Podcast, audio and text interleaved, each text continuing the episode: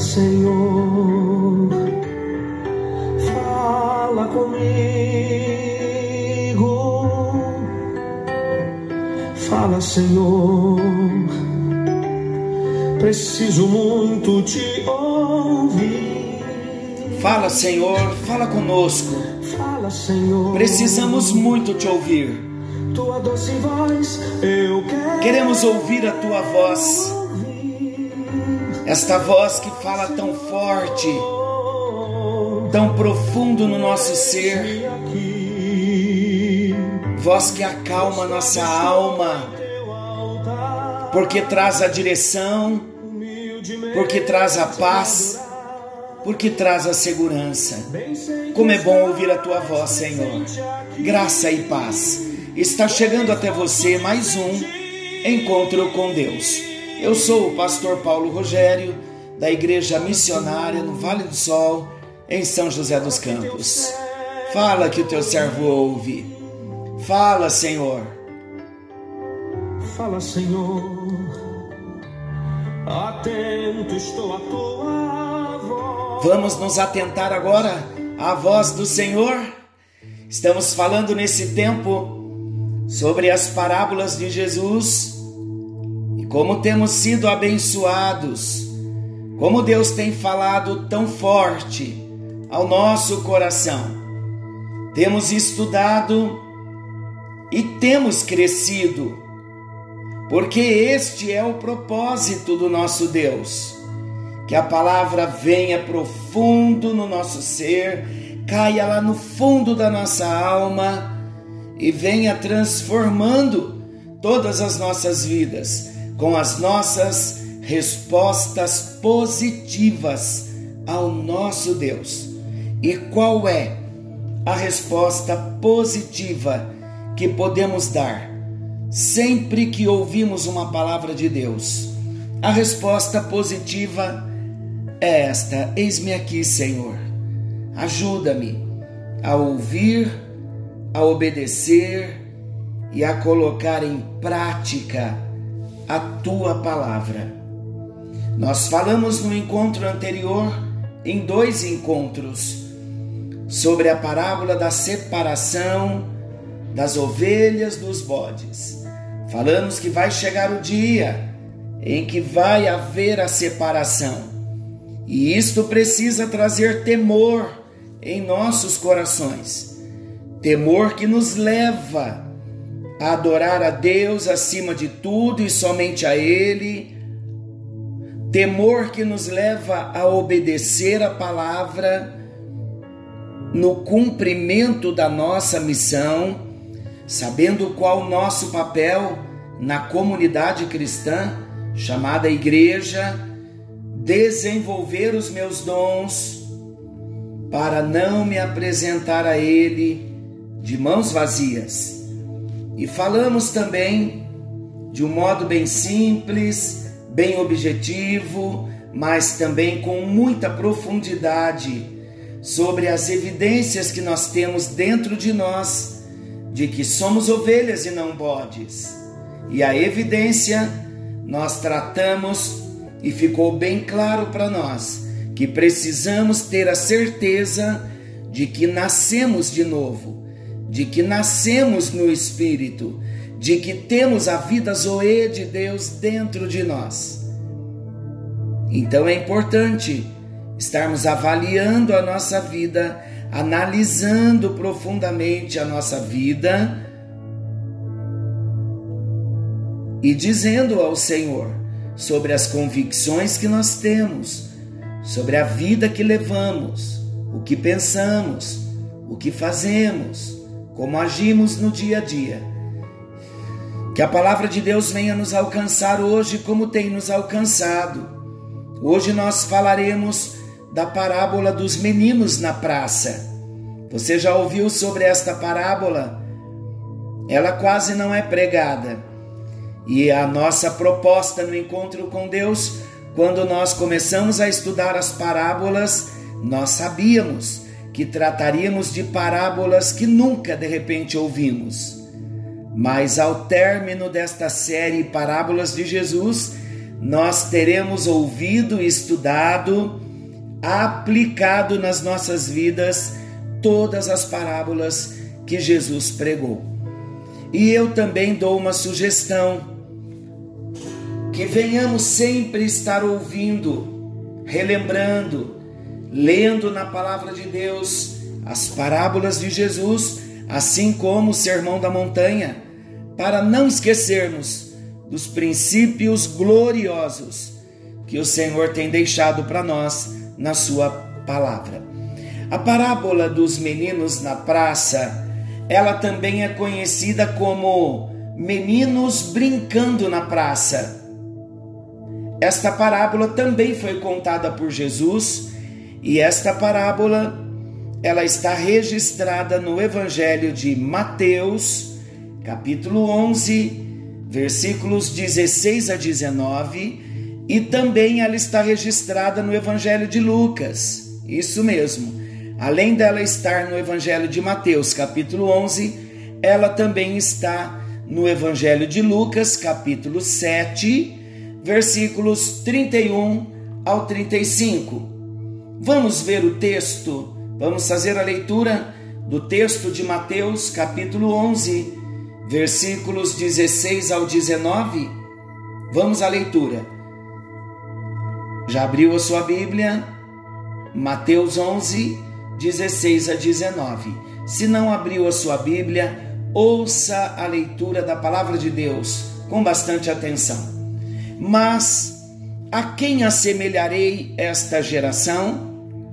É semelhante aos meninos que se assentam nas praças e clamam aos seus companheiros e dizem: Tocamos-vos flauta e não dançastes, cantamos-vos lamentações e não chorastes.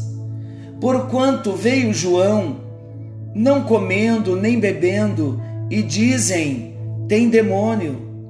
Veio o filho do homem, comendo e bebendo, e dizem: Eis aí um homem comilão e beberrão, amigo dos publicanos e pecadores, mas a sabedoria é justificada por seus filhos. A parábola dos meninos na praça.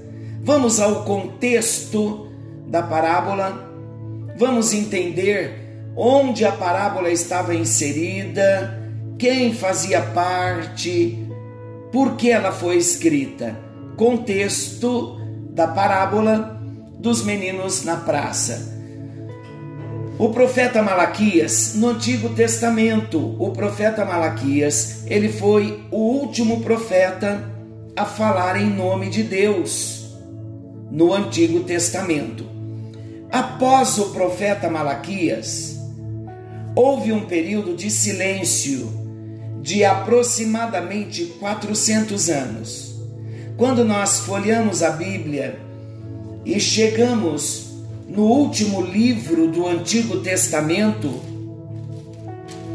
Malaquias, no capítulo 4 de Malaquias, geralmente em nossas Bíblias existem algumas folhas em branco e eu não tinha resposta porque na separação do Antigo Testamento para o Novo haviam folhas brancas. E eu sempre pensei na minha caminhada cristã no início, novo discípulo, eu sempre pensei que eram para fazermos que era para fazermos anotações. Mas logo cedo, com muito interesse na palavra de Deus, me converti com 12 anos, recebi Jesus, ele me encontrou. Com 14 anos, eu já estava fazendo o meu primeiro curso bíblico para professor de escola bíblica dominical.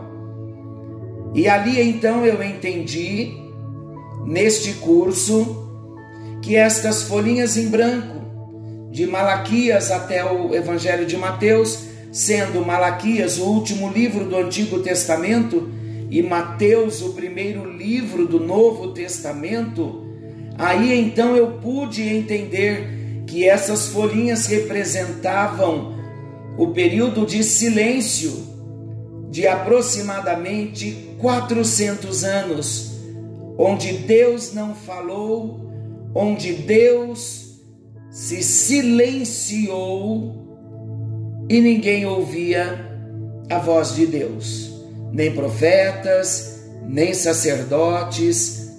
Deus silenciou-se. Então, após o profeta Malaquias, o último profeta a falar em nome de Deus no Antigo Testamento, após o profeta, houve um período de silêncio de aproximadamente 400 anos, a qual ninguém foi autorizado por Deus a se levantar entre o povo de Israel e dizer: Assim diz o Senhor. O Senhor calou todos os profetas. Deus silenciou-se e também Deus calou os profetas. Durante esses 400 anos, ninguém se levantou dizendo: Assim diz o Senhor. E após então esse período, eis que surge João Batista, filho do sacerdote Zacarias e Isabel. Quem era João Batista? Filho de Zacarias e de Isabel. Agora, João Batista, já adulto, ele tinha um modo de vida bastante peculiar. Ele se alimentava de gafanhotos e mel, além de se vestir apenas com pele de animal e uma corda amarrada na cintura. Quem era João Batista? João Batista teve o seu ministério todo fundamentado no objetivo de anunciar o arrependimento. E muitas vezes as palavras de João Batista eram duríssimas, palavras fortes, palavras pesadas. No Evangelho de Mateus, capítulo 3, depois você leia a pregação de João Batista, quando ele diz: Eis que o machado está colocado à raiz da árvore e ele a cortará. Então, mensagens fortes e as mensagens de João Batista, pregando sobre o arrependimento, mesmo estas mensagens sendo duras, depois de um período de 400 anos de silêncio, consideremos então, Deus levanta João o Batista, e logo após os 400 anos de silêncio, eu imagino o povo, as gerações, Muitos morreram e os pais foram ensinando aos filhos. Deus silenciou-se. E que surpresa para o povo quando Deus volta a falar. E Deus volta a falar através de João Batista, com a pregação do arrependimento, mas também o ministério de João Batista tinha algo específico e diferenciado. As pregações de João Batista apontavam para o Messias, para Jesus, que brevemente se manifestaria.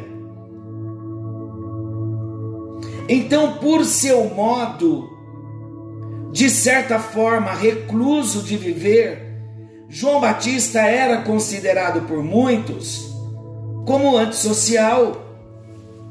Vamos ver Mateus 11, 18. Olha o que diz Mateus, capítulo 11, versículo 18. Pois veio João, que não comia nem bebia, e dizem: tem demônio. Amados, os líderes religiosos dos judeus eles acabaram rejeitando João Batista.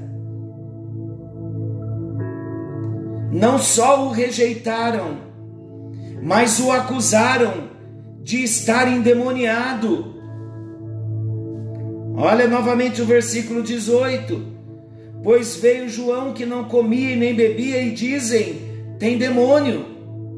Acusaram João Batista de ter demônio. A princípio, o povo deu ouvido à pregação de João Batista, voltaram-se para Deus e até mesmo submeteram-se ao batismo. Porém, muitos dentre o povo, seguindo o exemplo dos seus líderes religiosos, que em grande maioria rejeitaram o propósito salvador de Deus, também passaram a rejeitar o que previamente haviam aceitado.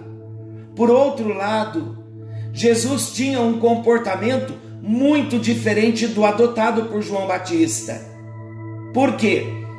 Porque enquanto João Batista não comia, não bebia, era considerado antissocial por muitos, e o acusaram de ter demônios, Jesus, em contrapartida, ele participava de celebrações, de casamentos, de festas e de jantares.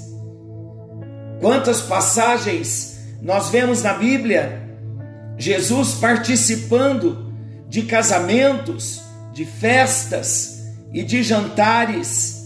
E todas as vezes que ele entra, algo acontece. Aleluia! Oh, halamás, do que amás. É a presença, a presença. Toda vez que Jesus chega na nossa casa, algo acontece. Por isso é importante convidarmos Jesus para celebrações, para fazer parte do nosso casamento, as nossas festas os nossos jantares. Todas as vezes que Jesus é convidado, milagres acontecem. De repente, o abatimento tomou conta da sua vida, de repente, a tristeza tomou conta da sua alma, porque Jesus não tem sido convidado para participar com você dos melhores momentos da sua vida. Então, convide a Jesus para participar das suas celebrações, do seu relacionamento conjugal, da sua família, das festas. Amém? Então, enquanto João Batista tinha um comportamento considerado por alguns ou por muitos antissocial, Jesus não. Jesus participava de celebrações, ele participava de casamentos, onde Jesus era convidado, ele chegava. Meu Deus, quando nós entendemos que precisamos de Jesus em todo tempo, em toda situação, sejam momentos bons ou momentos difíceis, como é importante Jesus estar presente. Então, diante disso, os líderes judeus também rejeitaram a Jesus e se mostraram insatisfeitos com o comportamento de Jesus mais social. Chamaram João Batista de endemoniado. E agora Jesus, por participar de momentos, de festas, de jantares. Agora então eles acusam Jesus de ser um glutão e um beberrão. Mateus 11, 19. Veio o filho do homem que come e bebe, e dizem: Eis aí um glutão e bebedor de vinho, amigo de publicanos e pecadores. Mas a sabedoria é justificada por suas obras. Amados, esse tipo de acusação estava longe de ser inofensiva. Sabe por quê? Porque implicava na descrição de um filho rebelde que, de acordo com a lei, deveria ser apedrejado até a morte. Está lá em Deuteronômio 21, versículos 20 e 21, o que a lei dizia sobre o beberrão, sobre o glutão, e Jesus foi acusado disso, como um rebelde que deveria ser apedrejado até a morte. Todo esse contexto que citamos até aqui prepara de forma clara as primeiras palavras de Jesus nesta parábola, quando ele diz: Mas a quem assemelharei essa geração? Então, tendo o contexto, vamos à explicação da parábola dos meninos na praça. Jesus então contou esta parábola que descreve um grupo de crianças brincando numa praça. Vamos entender? Essa era uma cena extraída diretamente do cotidiano.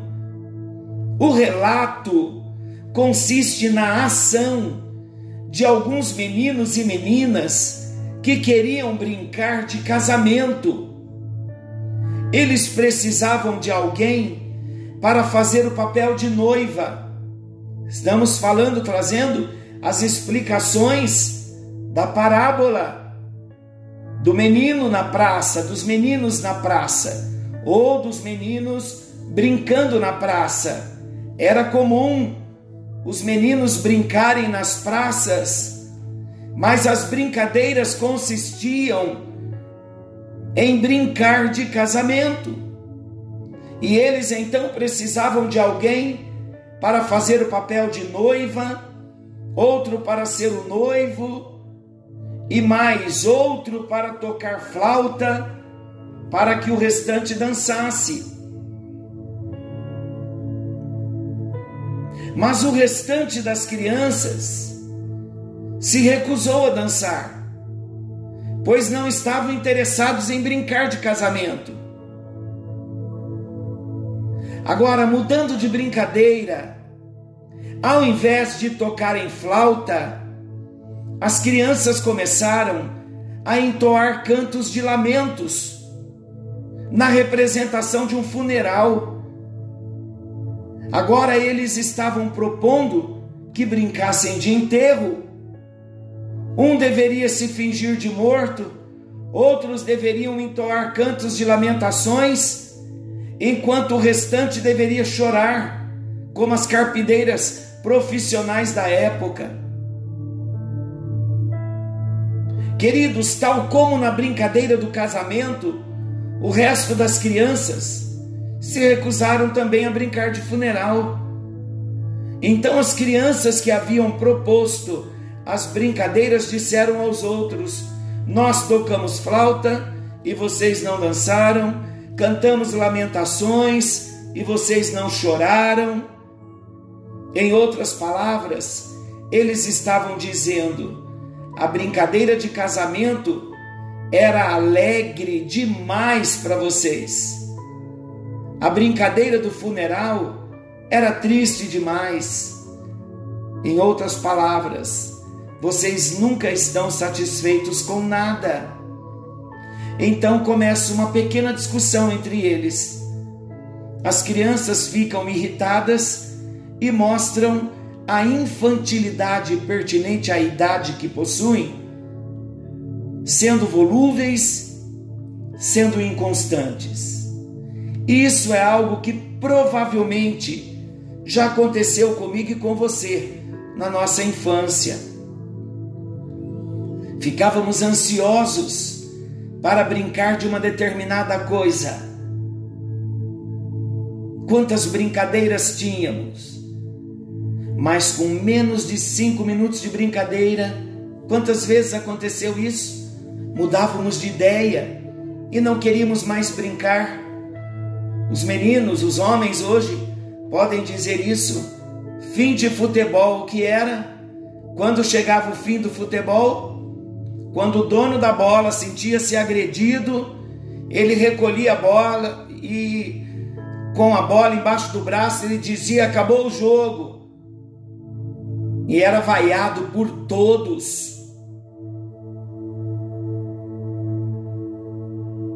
O time todo ficava chateado. Mas ali acabava a brincadeira. Se estivéssemos em um grupo, esse era o momento propício para uma discussão. Era o momento em que havia até aquelas brigas que rolavam na poeira. O que antes nos entusiasmava tanto, rápido, tão logo, havíamos perdido o entusiasmo. E é exatamente sobre isso que Jesus fala. Com essa parábola, Jesus coloca, ele dá ênfase no modo de vida infantil que os críticos viviam. Aqueles que criticavam a Jesus, que criticaram João Batista, agiam de maneira inconsistente, agiam de maneira irresponsável de forma contraditória. E nós vemos isso quando eles nunca se apresentam satisfeitos. Primeiro se entusiasmaram com João, mas logo se incomodaram com seu jeito duro, pouco social, se incomodaram com a mensagem severa, com a mensagem dura de João Batista e depois se voltam contra o próprio Jesus e o acham sociável demais. Queridos, quanto à interpretação dessa parábola, os comentaristas basicamente defendem dois modos diferentes de interpretação. A primeira interpretação defende que os meninos que sugeriram as brincadeiras de casamento e funeral representam Jesus e João Batista, respectivamente. Já as crianças que se recusam a brincar são os judeus. A segunda interpretação é exatamente o oposto da primeira. Os meninos que sugeriram as brincadeiras são os judeus que queriam que João Batista fosse alegre e que Jesus se lamentasse. Quando viram que nenhum dos dois viveu conforme a expectativa que tinham, então começaram a reclamar. Agora, entre as duas interpretações, a segunda parece ser a mais coerente, considerando a construção do texto, pois ela recebe uma ligação entre os homens da presente geração com um grupo de crianças que fazia recriminações, ou seja, os judeus estavam descontentes com João Batista e com Jesus, tal como as crianças estavam insatisfeitas com seus companheiros, além de organizar em ordem cronológica as queixas que foram aplicadas a João Batista e a Jesus. Isto é, João era recluso, em seu estilo de vida e foi acusado de estar possuído por demônios, enquanto Jesus, se mostrando muito mais participativo na socialização, ele foi acusado de ser um glutão, de ser um beberrão, digno de ser punido pela lei. Vamos ver amanhã, próximo encontro, o segmento desta parábola, ainda falando das crianças na praça. Nós vamos orar neste momento e algo que me chama a atenção nesta parábola é a insatisfação dos religiosos, dos doutores da lei, que depois de 400 anos de silêncio, recusaram a mensagem de João Batista, seu ministério, e também recusaram a Jesus. Insatisfeitos. Queridos, nós vamos orar para que a insatisfação espiritual não venha tomar conta do nosso coração. Há muitas pessoas andando, vagando, procurando tantas igrejas. Entra numa igreja, passa um ano nela, e ali vê que não é a igreja perfeita, vai para outra, e assim não criam raízes. Vamos orar neste encontro pedindo para que o Senhor coloque paz no nosso coração, para que venhamos criar raiz na igreja em que Ele nos colocou. Se estamos, de, se estamos dentro de uma igreja bíblica que prega verdadeiramente a mensagem da palavra, se o pastor da sua igreja prega a Bíblia de forma coerente, se o seu pastor ama a Bíblia, ama a pregação, ama a oração, então não saia da sua igreja, fique firme nela. Ai, mas é que eu poderia dar tanto, e eu vou dar em outro lugar, porque a minha igreja não tem visão, o meu pastor não tem visão. Não faça isso, não, querido. Ninguém pode florescer onde não está plantado.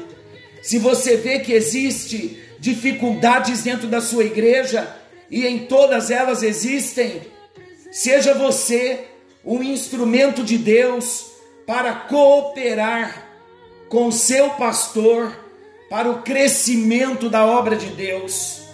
Querido e amado Deus, nós oramos neste momento porque a parábola ela fala de um modo profundo no nosso coração. Porque nós vivemos muito insatisfeitos e precisamos nos arrepender, ó Deus. A geração em que vivemos, ó Deus, é uma, é uma geração dos insatisfeitos. Homens, mulheres insatisfeitos com tudo e com todos. E nós oramos para que o Senhor ponha paz no nosso coração para que venhamos amar a tua palavra, amar a obra, a igreja que o Senhor nos colocou.